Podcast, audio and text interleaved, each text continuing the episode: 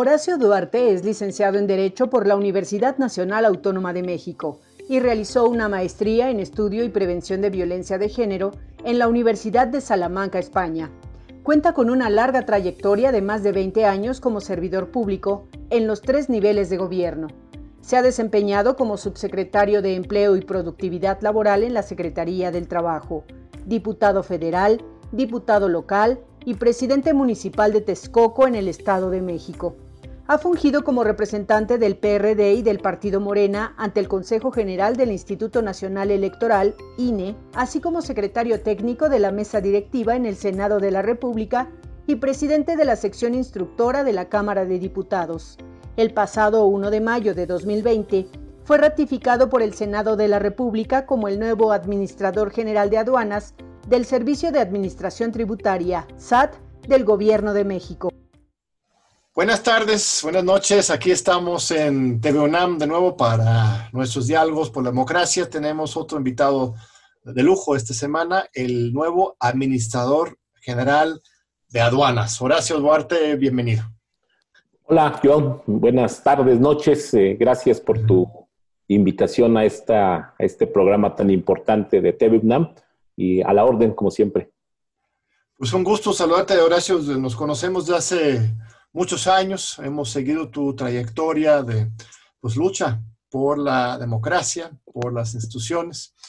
Eh, este, estaba recordando ahora, preparándome para esta entrevista, de pues aquella coyuntura histórica tan importante en que pues, desaforaron a Andrés Manuel López Obrador, en que a ti te tocó ser voto minoritario, pero también presidente de la comisión instructora este, en contra del observador. Esto sería en el año 2005, si no mal recuerdo. Así es. Este, 15 años han pasado. Este, ya por fin tenemos un Estado de Derecho o sigue habiendo esa utilización política de la ley como se hizo en ese momento con, con Observador 2005? Pues mira, yo creo, John, que ese, ese episodio trágico de la vida política del país y de la vida jurídica, de, la, eh, de lo que se lastimó el Estado de Derecho, pues no hay que olvidarlo, hay que tenerlo siempre presente, sobre todo a la luz de lo que siempre ha sido una intentona, eh, lo hemos visto en América del Sur, de que a gobiernos progresistas se les quiere siempre descarrilar. Y hemos visto en los últimos años cómo la forma de descarrilarlo ha sido a través de mecanismos judiciales, a través de mecanismos que comienzan en los parlamentos, terminan en los tribunales y después eh, son el pretexto ideal para desmontar, para frenar eh, procesos eh, democráticos, procesos de transformación.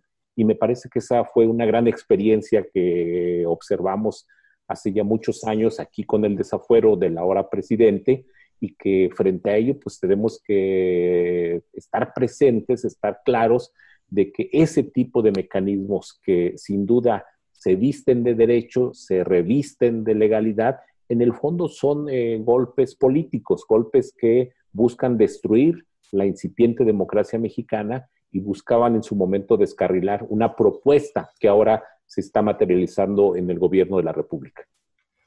Hay hasta un concepto que han acuñado ahí los, los militares estadounidenses. Hablan del tal lawfare, ¿no? Una cosa es el warfare, que es hacer la guerra, y este es el lawfare, ¿no? Hacer la guerra por otras vías, por medio de la utilización facciosa y politizada de la ley. Y lo hemos visto en Sudamérica, pues, Lula da Silva, Dilma Rousseff, está ahora Evo Morales, Rafael Correa.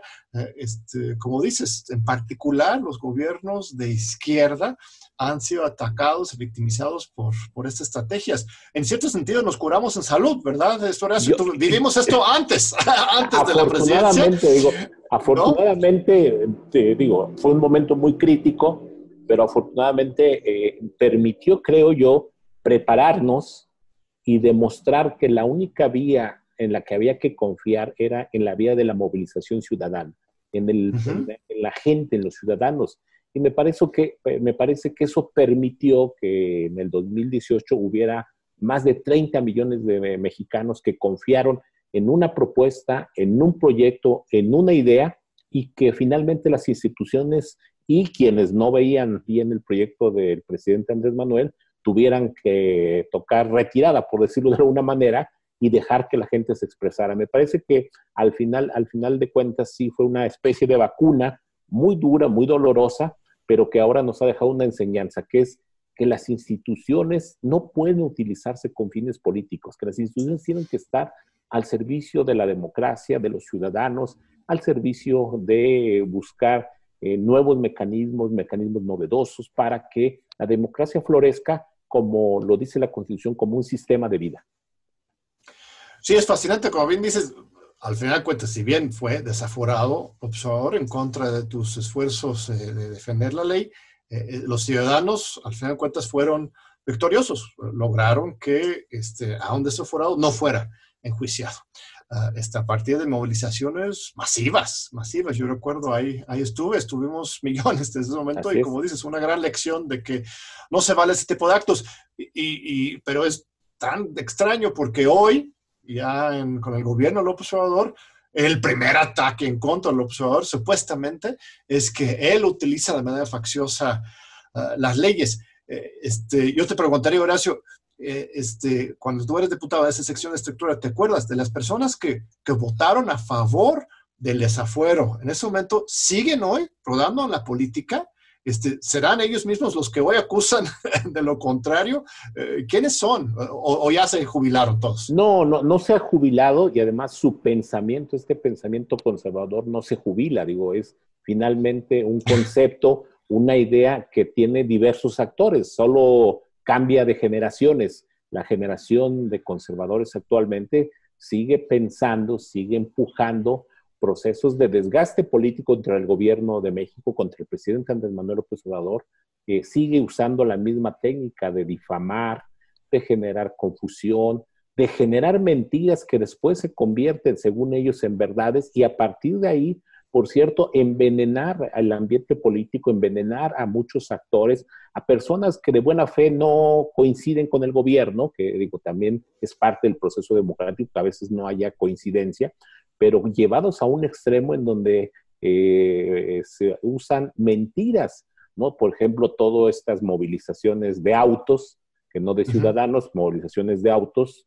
dirigidas por algunos, algunos ciudadanos que demuestran que eh, ponen sobre la mesa temas que no tienen nada que ver, que no tienen ningún asidero en términos de lo que está sucediendo en la nueva realidad política del país, ¿no? Como poner eh, en cartulinas que comunismo sí, socialismo, cuando son temas que no están en la discusión y que no tienen nada que ver con la realidad de lo que es la agenda pública del presidente Andrés Manuel, de lo que son las transformaciones en las políticas públicas que se están dando, lo que es la nueva eh, realidad de cómo las instituciones poco a poco se van eh, saneando y se van saneando para que sirvan al Estado mexicano en su conjunto y sirvan a los ciudadanos de manera particular y los ciudadanos vean que los procesos legales, los procesos democráticos tienen que ver con aplicar la ley de manera correcta.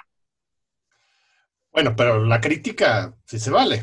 no, evidentemente este, la eso es importante, ¿no? Yo creo que la crítica se vale, la crítica siempre será bienvenida, es parte eh, sustancial, es, es, pilar fundamental de un proceso democrático, de un sistema que busca que el debate, la diferencia sean respetadas, pero de ahí a brincar a mentiras, a falsedades, a dogmas que incluso generan una eh, exacerbación, pues me parece que eso es lo riesgoso. Pero lo, que decía era el paralelismo, que siguen utilizando ese, ese, ese instrumento, ese mecanismo, cuando me parece debieran haber aprendido eh, los conservadores la lección. Eso no les es redituable. La gente no se compra esos argumentos y me parece que eso será también su, derrota eh, nuevamente.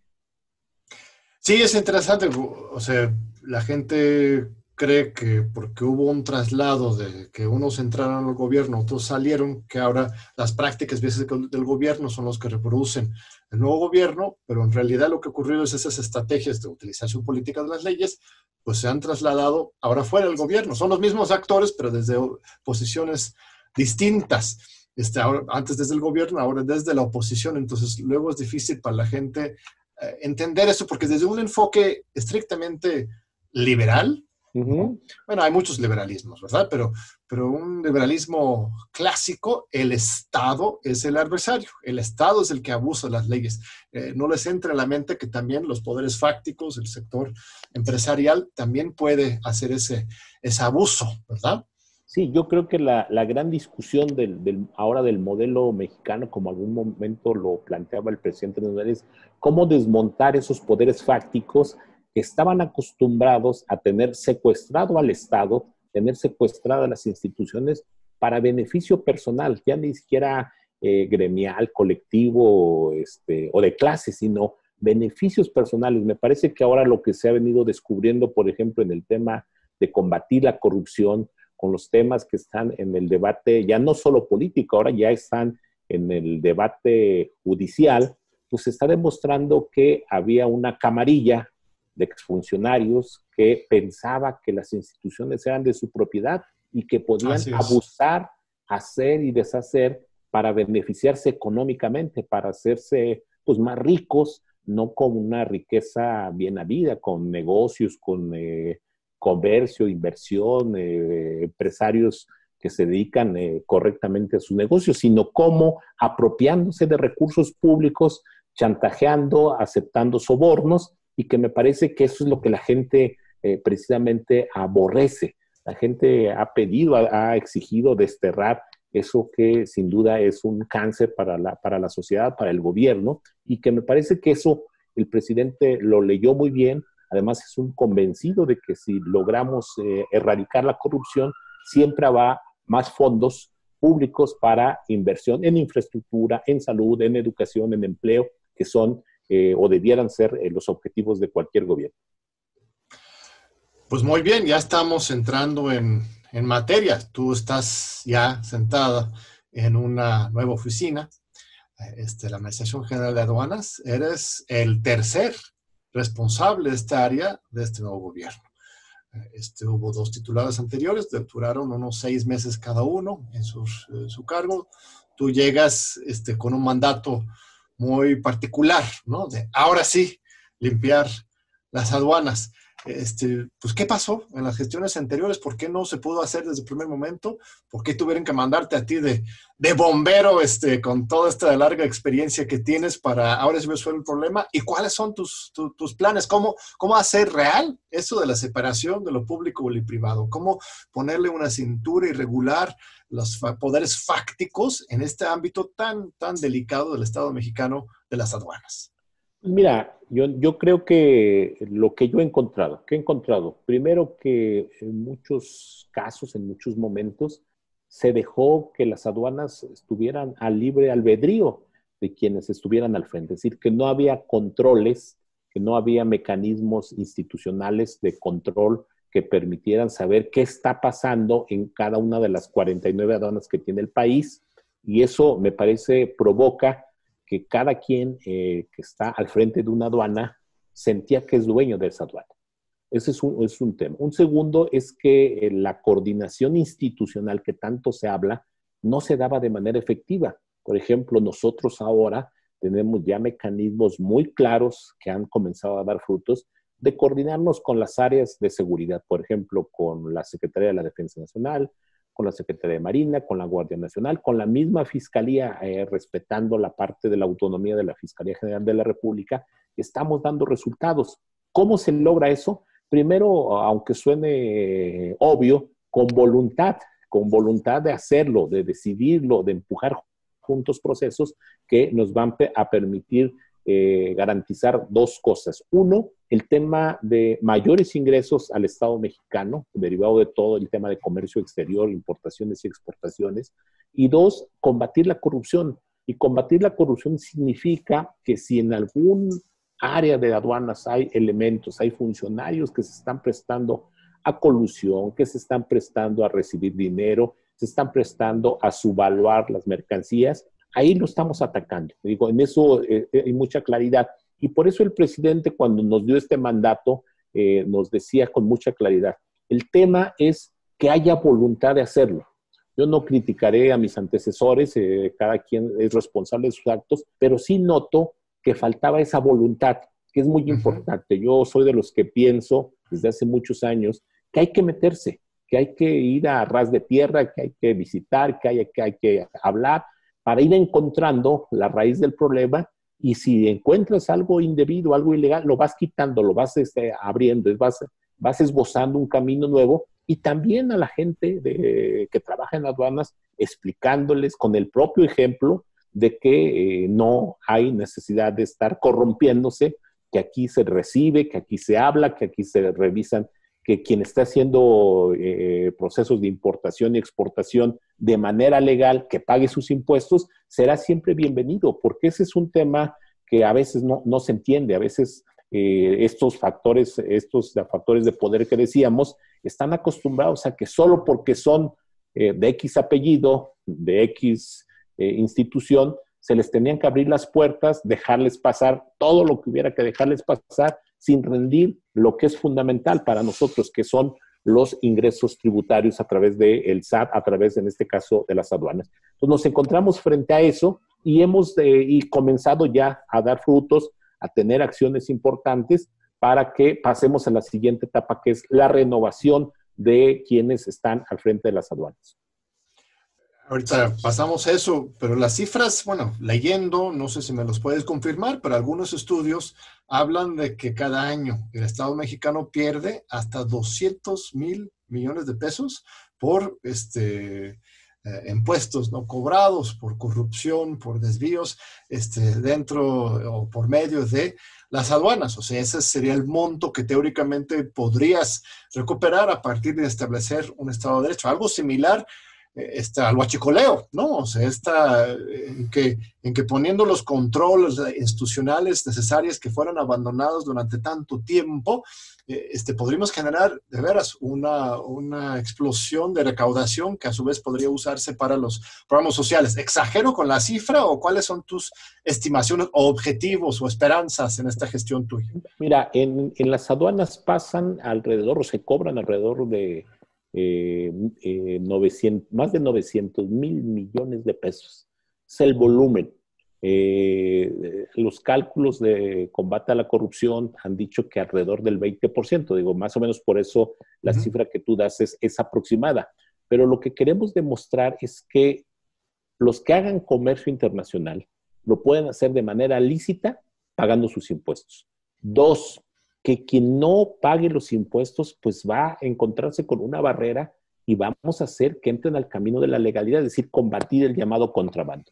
Y tres, que quienes estén traficando con mercancías ilícitas, como son armas, drogas o dinero en efectivo, pues no van a pasar por las aduanas mexicanas. Esos son los tres mandatos que tenemos y por eso el tema de las cifras, aunque suenen muy grandes, aunque parezcan muy exageradas, pues hay que visibilizarla para que también la exigencia ciudadana no baje. Yo creo que aquí es muy importante que los ciudadanos sepan de qué estamos discutiendo, de qué estamos hablando, de cuando se habla de aduanas, de la corrupción de aduanas, visualice, vea el monto, el tamaño, para ver que sí nos conviene para que se genere una corriente de pensamiento que respalde, que ayude, que apoye a demostrar que si combatimos la corrupción, si fortalecemos la aplicación de la ley, a todos nos va a ir mejor porque va a haber más recursos que se van a invertir en programas sociales, en infraestructura, en medicamentos, en salud. Y eso me parece que el ciudadano lo tiene muy claro y eso es lo que está aspirando en todo momento. Muy bien, si me permites, este, estimado Horacio, vamos a ir un breve corte y regresamos en unos momentos con Horacio Duarte, el administrador general de aduanas. No te vayas. Aquí seguimos con Horacio Duarte. Un gusto conversar contigo, estimado Horacio. Mencionabas que son 49 aduanas. Esos titulares de aduanas, este, ¿cuántos son todavía del, del viejo régimen? ¿Cuántos eh, los pusieron los, tus antecesores eh, desde el 18 y cuántos has poner esto o vas a, vas a poner, vas a hacer un enroque. Decías al principio que existe esa tradición de patrimonialismo, ¿no? Que, que el jefe de la aduana es casi, casi el, el, eh, su feudo, ¿no? ¿Qué tipo de estrategias has diseñado al respecto? Mira, primero, en general, los 49 administradores de aduanas que en este momento están eh. No, tenemos algunos provisionales que eh, algunos han renunciado. Hay un par que están siendo sometidos a investigaciones eh, judiciales, por otras instancias, por la unidad de inteligencia financiera. Entonces, esos han sido separados. Eh, y la gran mayoría todavía son de los que fueron nombrados por mis antecesores, eh, pero ya estamos en, en, la parte de la renovación. La renovación tiene que ver con este acuerdo que tomó el presidente de la República en el seno del Gabinete de Seguridad para fortalecer la presencia de la Secretaría de Marina y del Ejército, de la Sedena, en, el combate a, las actividades ilícitas a través de las aduanas. Estamos diseñando con estas dos instancias un mecanismo que permita incorporar en algunos casos a personal militar a encabezar e, esta lucha. Eh, queremos ser encabezar directamente las aduanas, los militares? estamos revisando en algunos casos donde aplica Digo, porque además hay que decirlo, no es nuevo que ya han encabezado aduanas militares.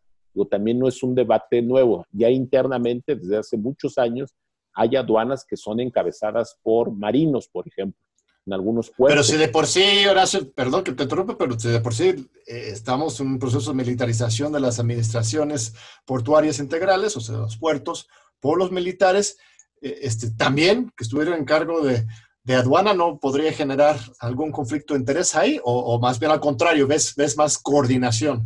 Bueno, lo que estamos buscando primero es que haya coordinación.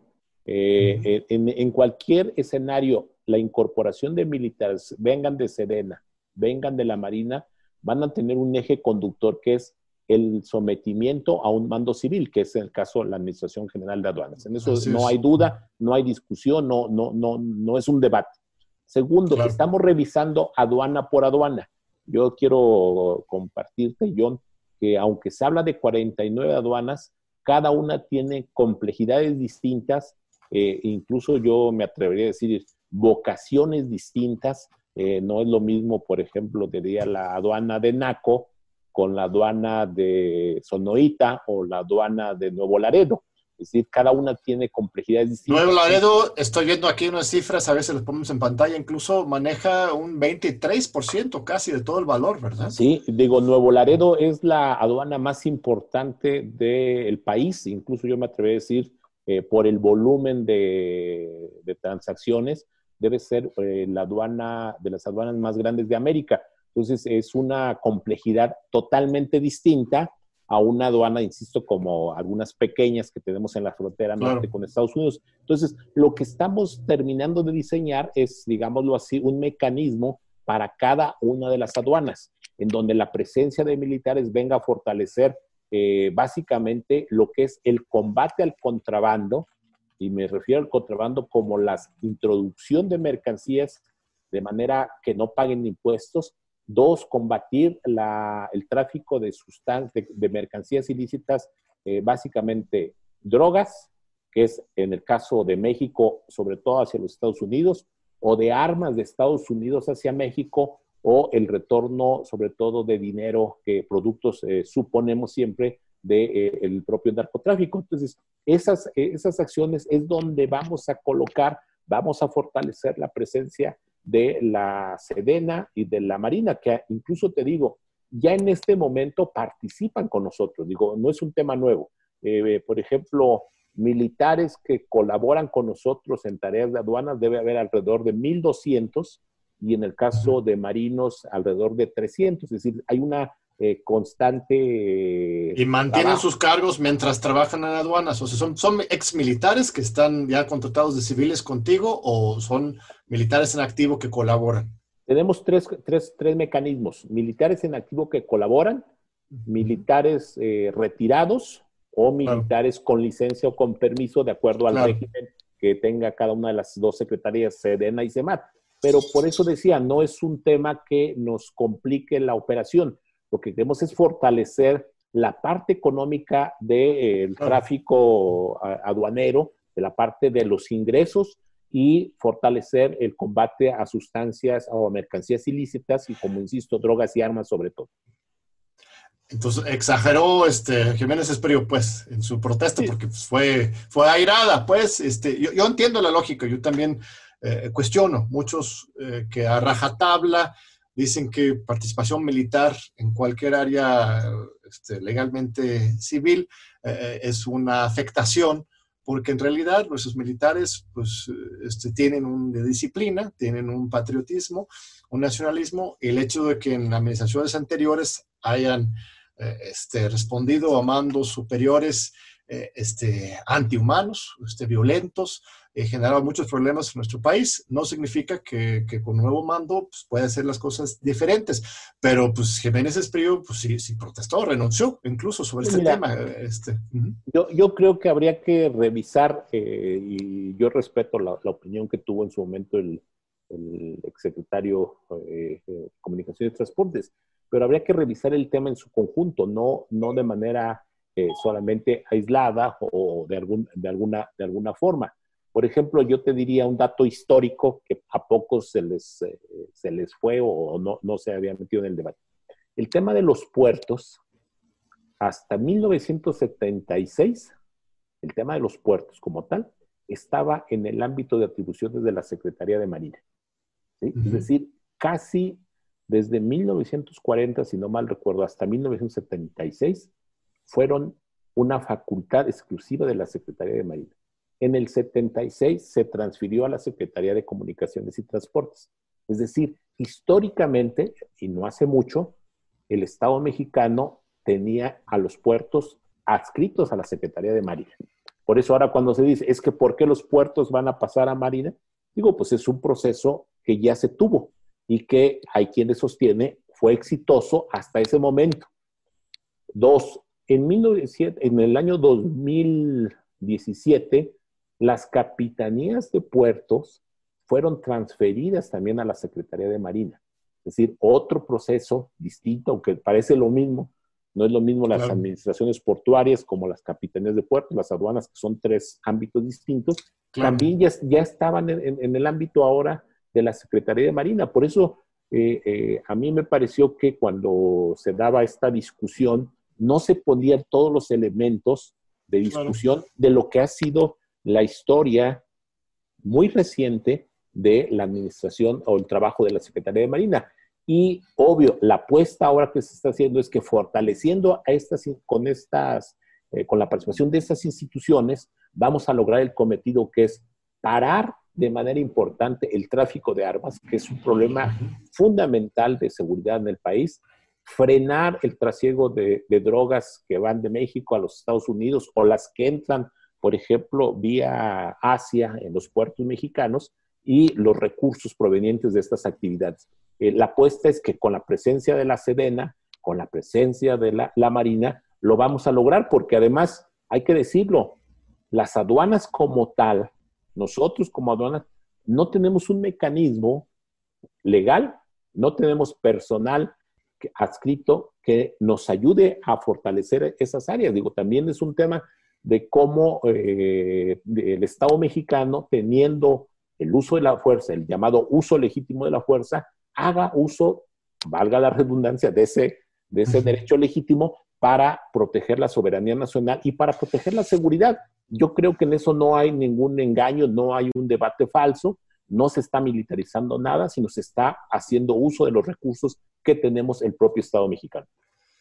Claro, los agentes este, eh, en las aduanas, tus trabajadores civiles se encuentran en una situación profundamente vulnerable, ¿no? Frente a, fuerzas este, muy bien armadas, muy bien financiadas.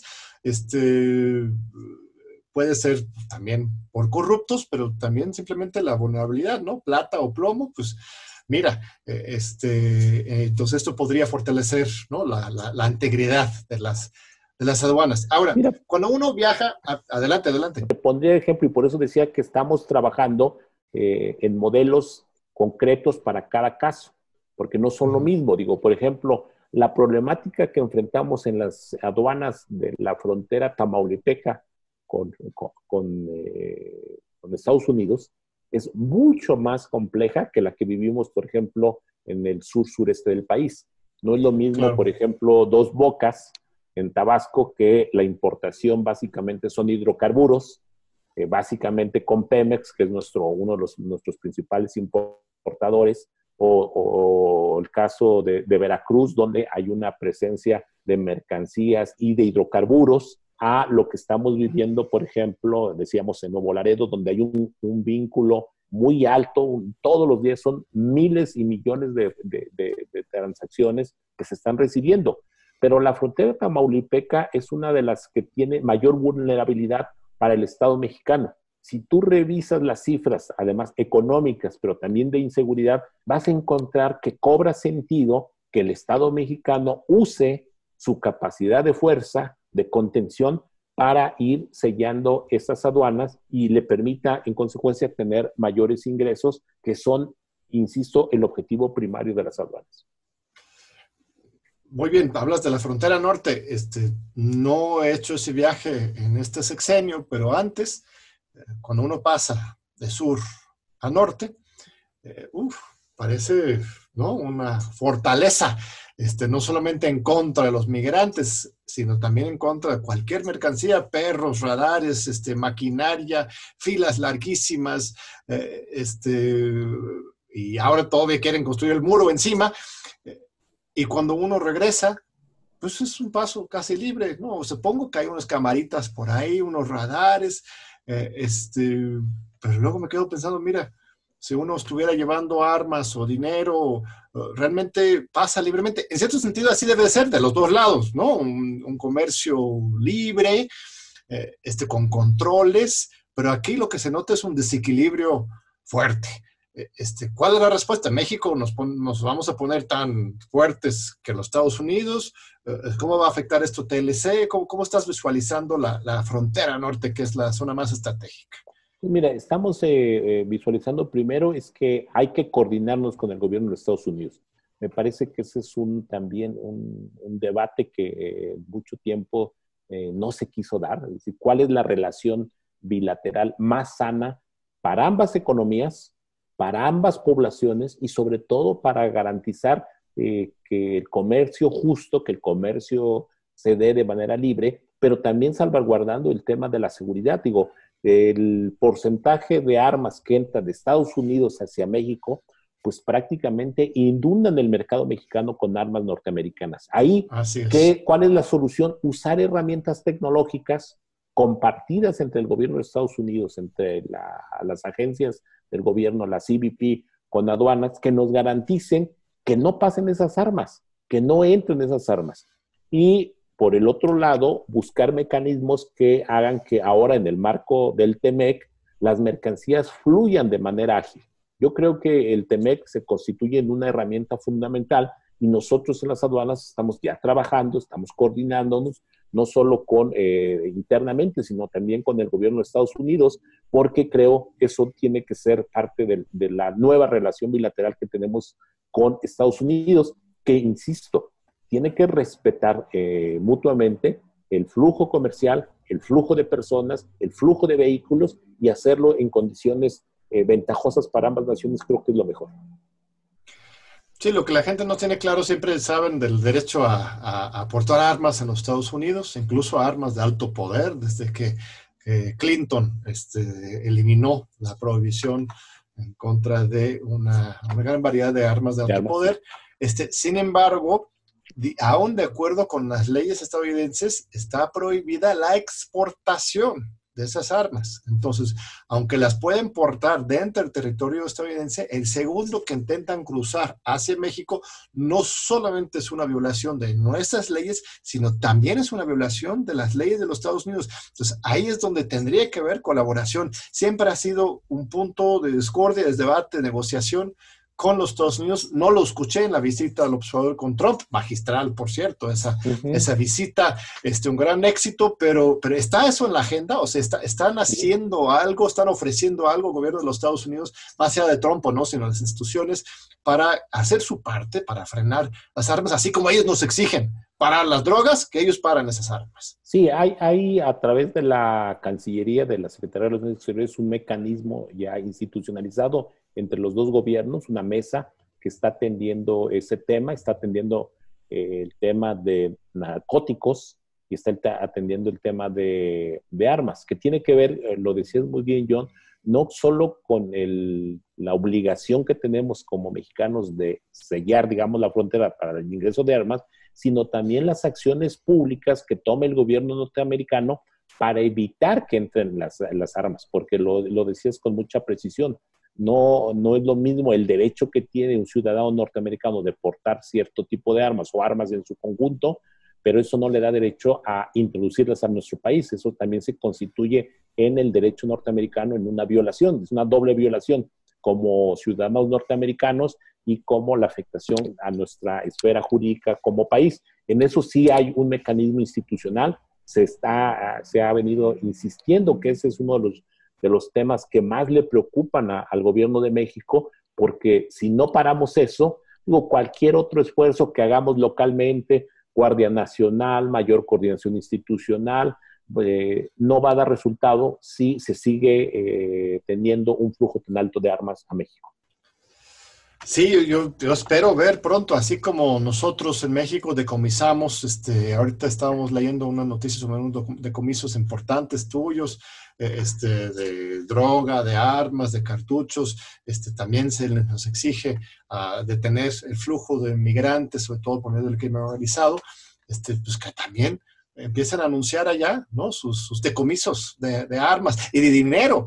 Eh, los estudios dicen que podría llegar a ser incluso 50 mil millones de dólares los que se fugan de, los, de México hacia no solo los Estados Unidos, pero de lavado, como está a partir de los, las ganancias de, de la droga y de todo este contrabando. Así, bueno, de todo en general. Y, que entran finalmente a través de las aduanas desafortunadamente drogas, armas y dólares, hay que decirlo, entran por las aduanas. Entonces, el gran reto nuestro o las acciones que estamos tomando es frenar, parar estos flujos que además se constituyen, insisto, en un incentivo ilegal, en un incentivo, eh, ya lo decías, incluso que ponen vulnerabilidad a nuestros eh, servidores públicos que eh, como todo, hay quienes están coludidos con, la, con el crimen organizado hay quienes cumplen su papel, pero en ese sentido es como eh, estamos trabajando en esta nueva dinámica que nosotros pensamos es la clave para demostrar que en las aduanas se puede recuperar parte de la soberanía nacional del país. Sí, muy bien. Este, ahorita vamos a un segundo corte y regresamos con nuestro invitado especial de hoy, Horacio Duarte, administrador general de aduanas. No se vayan. Aquí seguimos ya para nuestro último bloque de este diálogo tan eh, intenso e importante con el administrador de aduanas, este, eh, el licenciado en Derecho por la UNAM, hay que recordarlo, aquí en nuestra máxima casa estudios, este, Horacio Duarte. Este, cuéntanos, Horacio, de alguno de los decomisos más importantes. Tienes apenas unos meses, pero ya estás dando resultados en esta materia. Este, eh, ¿Cómo, lo, lo hicieron y cuáles son los resultados que tienes?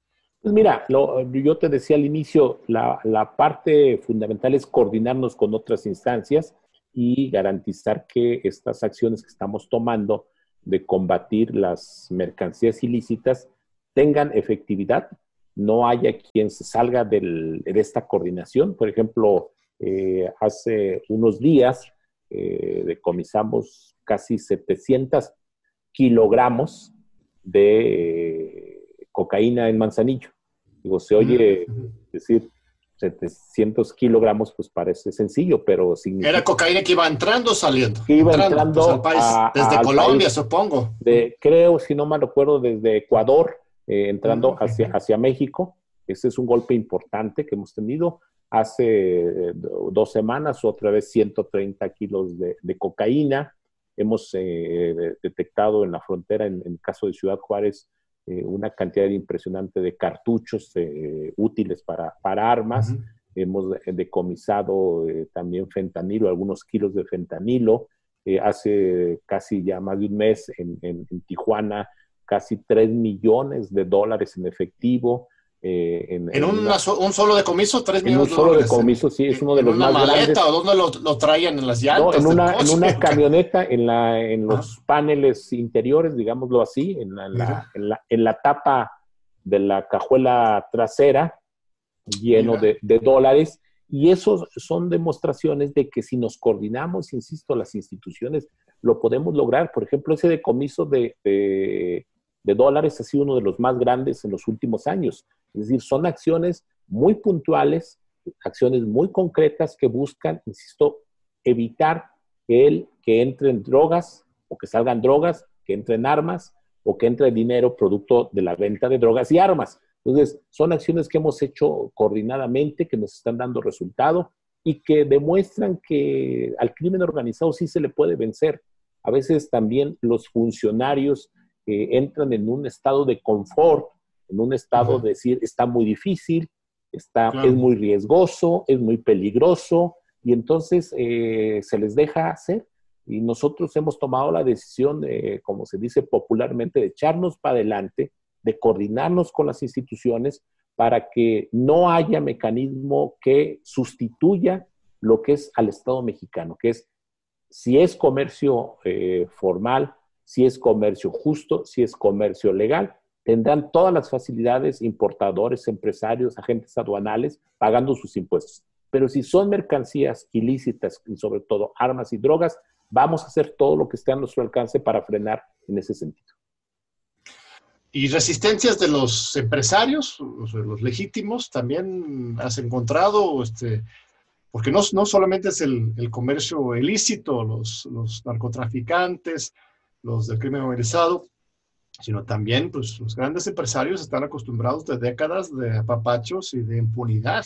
Supongo que ahí también hay un gran reto. Pues mira, eh, en, algunos, en algunas ramas industriales eh, hay mucha solidaridad, unión con, la, con las aduanas, porque ellos saben que todo golpe que demos a combatir la, el contrabando son eh, negocios lícitos que ellos pueden desarrollar. Es decir, no hay una competencia desleal. Por ejemplo, en el tema textilero, que es un tema fuerte en el país, hay mucha colaboración en el tema de calzado, eh, que teníamos eh, la introducción de mucho calzado proveniente sobre todo de China, que compite deslealmente, por ejemplo, con la gran industria que tenemos en, León, Guanajuato. Hay siempre ayuda, colaboración y yo diría a veces hasta agradecimiento al trabajo que hacemos en esa materia. O el tema, por ejemplo, de hidrocarburos. Eh, los hidrocarburos que ahora los eh, privados también pueden importar hidrocarburos, también hemos encontrado cómo ellos nos ayudan en algunos casos para evitar que esté entrando combustible ilegal, que no paga un solo impuesto. Ahí, por ejemplo, tenemos en alguna de las aduanas de, Tamaulipas eh, un tráfico todavía, desafortunadamente todavía, un tráfico muy alto de combustible que no paga impuestos, que viene Estados Unidos, que es introducido de manera ilegal, que inunda el mercado y cuando inunda el mercado le quita posibilidad de negocios a Pemex y le quita posibilidad de negocios a estos privados que también estaban haciendo sus negocios lícitos. Entonces, sí hay, evidentemente no, no, no, no dudo que haya quienes no les gusta que ahora la fiscalización, pero esta es una política que ha tomado eh, la, el sistema de administración tributaria, de lo cual dependemos nosotros, el SAD en su conjunto, para ir imponiendo, en el mejor sentido, una cultura de que todo mundo tiene que pagar impuestos. Este, ahí tú lo has visto, ha habido anuncios en, en materia de grandes contribuyentes que durante mucho tiempo no pagaron impuestos, ahora ah, se están eh, y aquí estuvo Raquel Buenrostro hace un mes y medio, justamente. Y, te narró cómo estos procesos no son fáciles, pero son decisiones. Yo lo que quiero eh, remarcar, reforzar, es que cualquier proceso de transformación no es sencillo, cualquier proceso de cambiar las reglas informales, no las formales, sino las reglas informales de la relación de los actores con el poder, con los gobiernos, pues hay resistencias, es normal, pero demostrando que no hay persecución, que no hay uso de las instituciones para perseguir y sobre todo que los recursos que van a entrar al Estado mexicano, al gobierno, se van a bien utilizar para la gente, para los ciudadanos, para la infraestructura, se va a ir permeando una cultura de que a todos nos conviene pagar impuestos y que es más, digámoslo así, más barato, más rentable también para los empresarios y para los sectores que se dedican a hacer negocios lícitos. Sí, que además vale la pena, pareciera fuera de moda, pero vale la pena defender las fronteras de la nación, ¿no? No de manera este, eh, este, racista o elitista, este, pero de repente con esta tema de la globalización, el liberalismo, libre comercio, eh, este, perdemos de vista la importancia de la soberanía nacional y tu trabajo de controlar las fronteras, aplicar las leyes, es muy importante para salvaguardar la, economía nacional, la salud pública, a todo tipo de bienes públicos que, que valen la pena defender, aún en este mundo globalizado y a partir de una nueva visión de gobierno de, con, este gobierno observador. Es que, que, vamos a ponerlo en, en, en números. El presupuesto del país son alrededor de más de 5 billones de pesos. De esos 5 billones, uno, casi uno, entra por las aduanas. Es decir, si no consideramos que eso es estratégico, no para el gobierno en su conjunto, no para quienes estamos en el gobierno, sino para los ciudadanos, es decir, para que funcionen las propias instituciones, para que funcionen las universidades, para que funcionen eh, las carreteras, para que haya medicamentos, se requieren ingresos. ¿Cómo lo hacemos? Cobrando los ingresos, los impuestos que se dan a través del comercio exterior, tanto en la importación eh, como en la exportación. Y para eso, si lo, lo, decías muy bien, pues eso es proteger la soberanía nacional, no en una idea romántica, no en una idea represiva de contra los migrantes, no como queriéndonos aislar del mundo, que, que eso no es el objetivo, sino cómo en el marco del comercio, pues podemos sacar ventajas. ¿Cuáles son las ventajas? Que tenemos reglas, que las reglas se cumplen, se pagan los impuestos y todos eh, estamos en una lógica de fortalecer esta parte del eh, cumplimiento de las leyes. Pues un muy valiente trabajo estás haciendo. Este, no, no, no, extrañas este, tu trabajo con los jóvenes, de jóvenes construyendo el futuro. Fuiste subsecretario durante año y medio con un programa también muy emblemático de la 4T. Cuéntame un poco de tu paso también por la, Secretaría de Trabajo y Provisión Social. Pues mira, fue una experiencia muy grata eh, estar ahí. Eh, unos meses, eh, encontrar que echar a andar un programa que no existía para atender a un sector que se les había, se había olvidado, que no formaba parte de la ecuación de los gobiernos. Eso me da mucho orgullo. Eh, recuerdo que cuando llegamos, cuando empezamos desde el, gabinete en transición, pues no había nada, es decir, éramos cinco o seis compañeros, incluida la secretaria Luisa María, que nos pusimos a diseñar, que nos pusimos a revisar eh, diseñamos un método, un mecanismo que afortunadamente ha venido dando éxito. Eso sí me llena mucho de orgullo, además que el presidente eh, confiara en, dar la posibilidad de echar a andar este programa, está funcionando y ahora que estamos aquí en, en, la Administración General de Aduanas, lo hacemos con la misma perspectiva de servir al país. Me parece que esto es fundamental, que los servidores públicos entendamos que más allá del cargo, más allá del puesto, del título, nuestro objetivo es servir a los ciudadanos, servir al, país en su conjunto, no como un concepto abstracto, sino como acciones concretas que permita que en nuestro país estemos mejor cada día. Sí, este, lo mencioné porque ese programa de Jóvenes Construyendo el Futuro es, es muy importante. Este, hay cierta preocupación por el tema del empleo formal después, ¿no? Porque el programa es de un año de beca, ¿no? Para los, los jóvenes, ¿no? Pero después de ese año, pues se supone que lo absorbe el mercado formal y ahora con la crisis de COVID, eh, este, no sé cómo lo vayamos a hacer o, se va a extender ese programa. Yo sé que no estás ahí, pero me quedé con esa curiosidad. ¿Hay, hay, hay planes de contingencia dentro del programa también? Ah, hay planes de contingencia. Cuando comenzó el tema de COVID, que todavía estábamos ahí en la, en la subsecretaría, en el programa, eh, comenzamos a desarrollar algunas, algunos mecanismos. Uno era, eh, por ejemplo, ofrecer como un mecanismo de salida, en tanto entraban al mercado formal, este tema de las llamadas tandas del bienestar, como un ah, mecanismo de apalancar proyectos que les permita a los jóvenes que estuvieron ya aprendiendo algo, que ya adquirieron una habilidad, desarrollarse por su propia cuenta. Era una, un mecanismo que yo, hasta donde yo me quedé, estaba ya comenzando a funcionar. Y sí, evidentemente el gran reto ahora que se tiene derivado de la pandemia del COVID-19, pues es dar respuesta no solo a los jóvenes, sino a todos los que de alguna manera también perdieron su empleo en el marco de esta pandemia.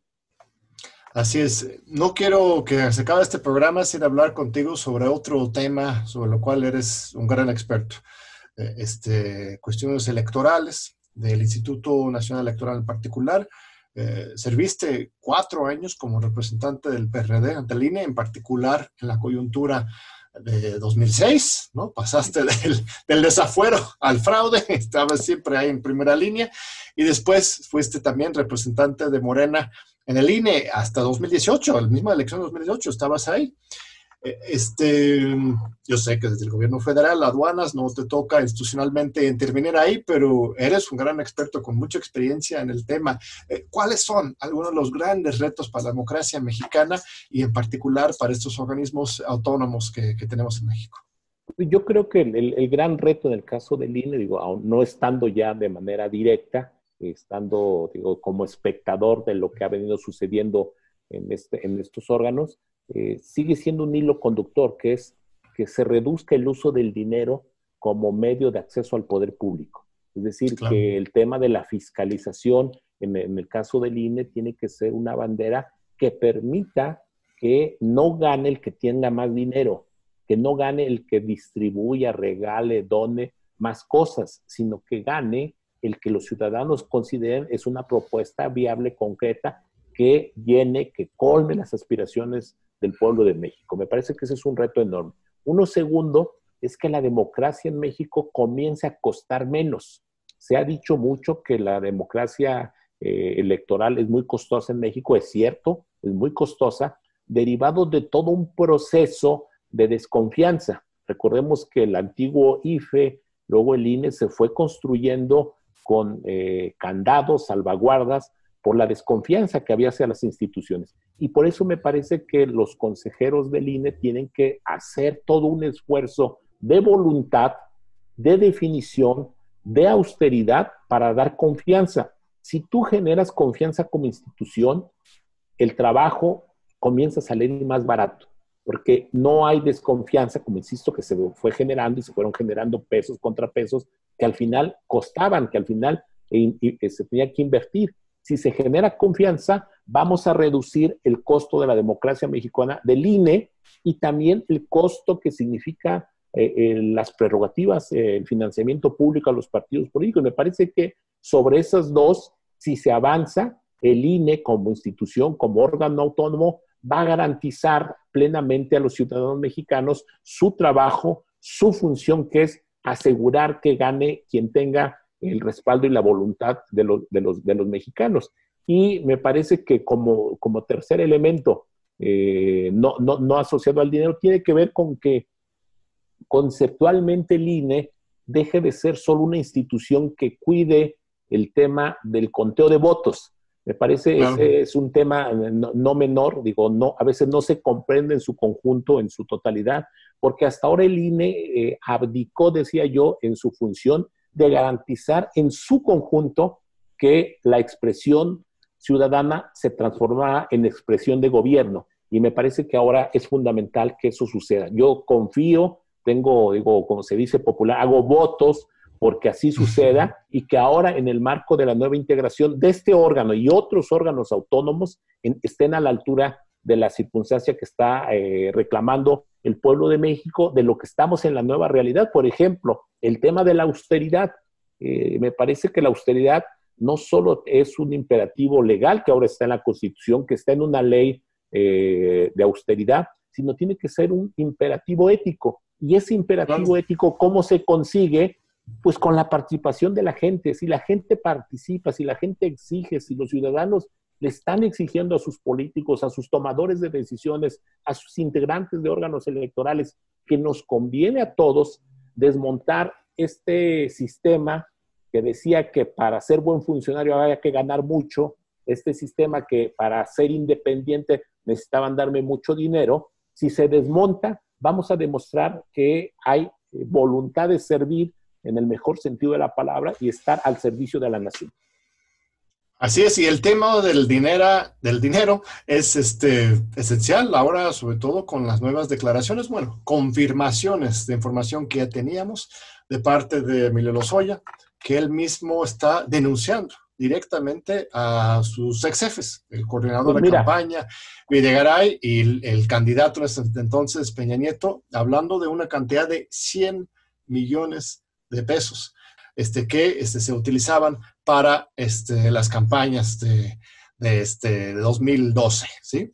Pues yo creo que esa declaración, esa denuncia, no es una denuncia solo contra dos personas, me parece que es una denuncia en su conjunto, aunque pareciera abstracta, en contra de instituciones que no cumplieron su función en su momento. Es decir, tú no puedes ir alegremente por la vida diciendo que en México la democracia funciona si ahora te enteras años después que hubo, digo, no carretadas, antes en México se había carretadas de dinero, había contenedores de dinero circulando para hacer un resultado electoral. Por eso me parece que la declaración que hace eh, el señor eh, Lozoya tiene que ver con un impacto a más allá de dos personas. Y, y, yo espero que quienes están al frente de las instituciones, no solo las electorales, sino también las de procuración de justicia, las de administración de justicia, porque mira, yo, yo te diría, en el caso que, se, ha señalado, nosotros, cuando me tocó ser nosotros presentamos denuncias,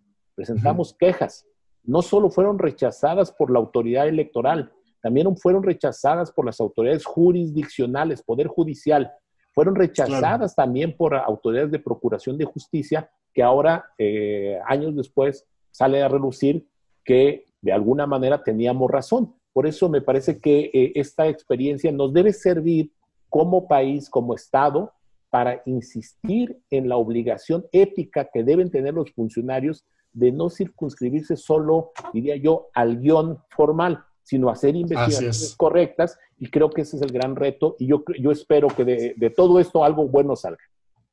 Así es, bueno, la verdad histórica por lo menos está construyendo. Este, una cosa increíble, la comisión Monex encontró que se había rebasado en 14 veces el, tope de gasto de campaña. Por lo menos ya estamos con la información y ahora falta el paso en contra de la impunidad a favor de la justicia. y este, te agradezco, Horacio, creo que 30 segundos, sí. Confío en las instituciones, creo en que la Fiscalía hará su trabajo, creo que los jueces, y dejemos que sean ellos los que les toque eh, dar la última palabra.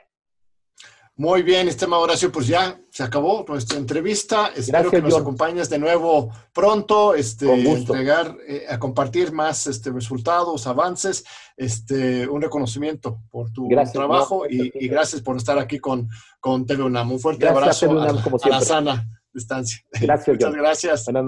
Gracias a nuestro público. Nos vemos de nuevo en ocho días.